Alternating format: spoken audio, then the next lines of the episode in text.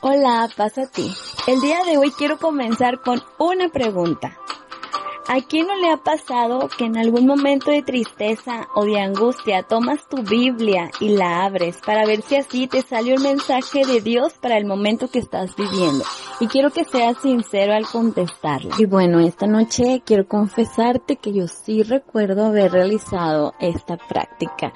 Eh, de niña yo era muy preocupona, me angustiaban muchas cosas, entonces no una vez, sino en varias ocasiones, yo tomaba la Biblia, cerraba los ojos y decía, Dios dime algo porque estoy preocupada, Dios dime qué hacer en este, en estos momentos.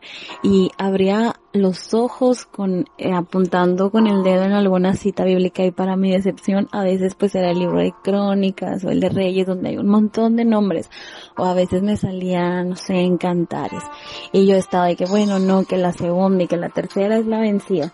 Bueno, esta práctica se llama bibliomancia y es una forma de adivinación que consiste en abrir un libro en una página al azar e interpretar lo que ahí dice. Y déjame te digo que pues la Biblia no fue escrita por Dios para ser usada como un libro mágico, por muy inocente que se vea, este no es un libro al que nosotros vamos a acudir así para adivinar lo que vamos a hacer en el futuro.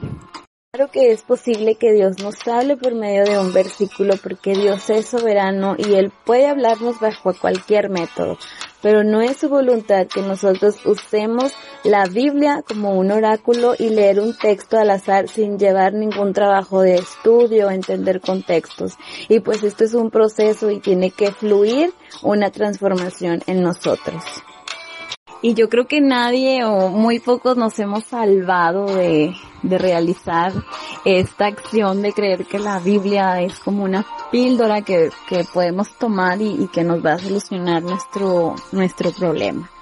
No sé, a veces te puedes encontrar también estresado por el trabajo y buscas una palabra específica para tu situación. Y bueno, o sea, está bien porque estamos acudiendo primeramente a la palabra de Dios.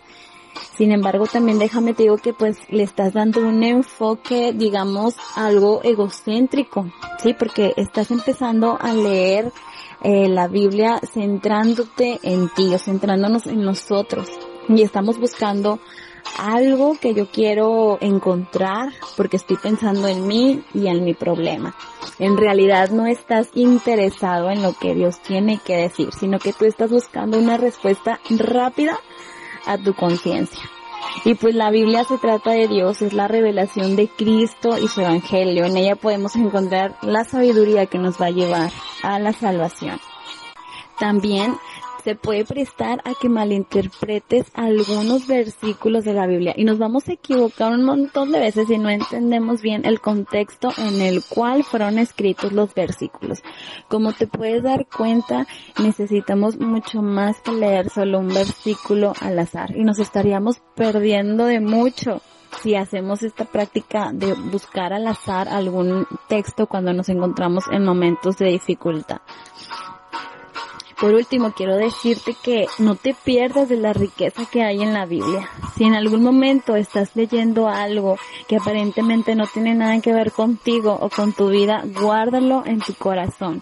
Haz una oración para que ese mensaje o esa palabra quede guardada y en algún futuro te pueda servir para que tú puedas enfrentar alguna situación o puedas ayudar a alguien con esas palabras que has leído. Aliméntate diariamente del pan de vida que es la palabra de nuestro Padre. Dios te bendiga.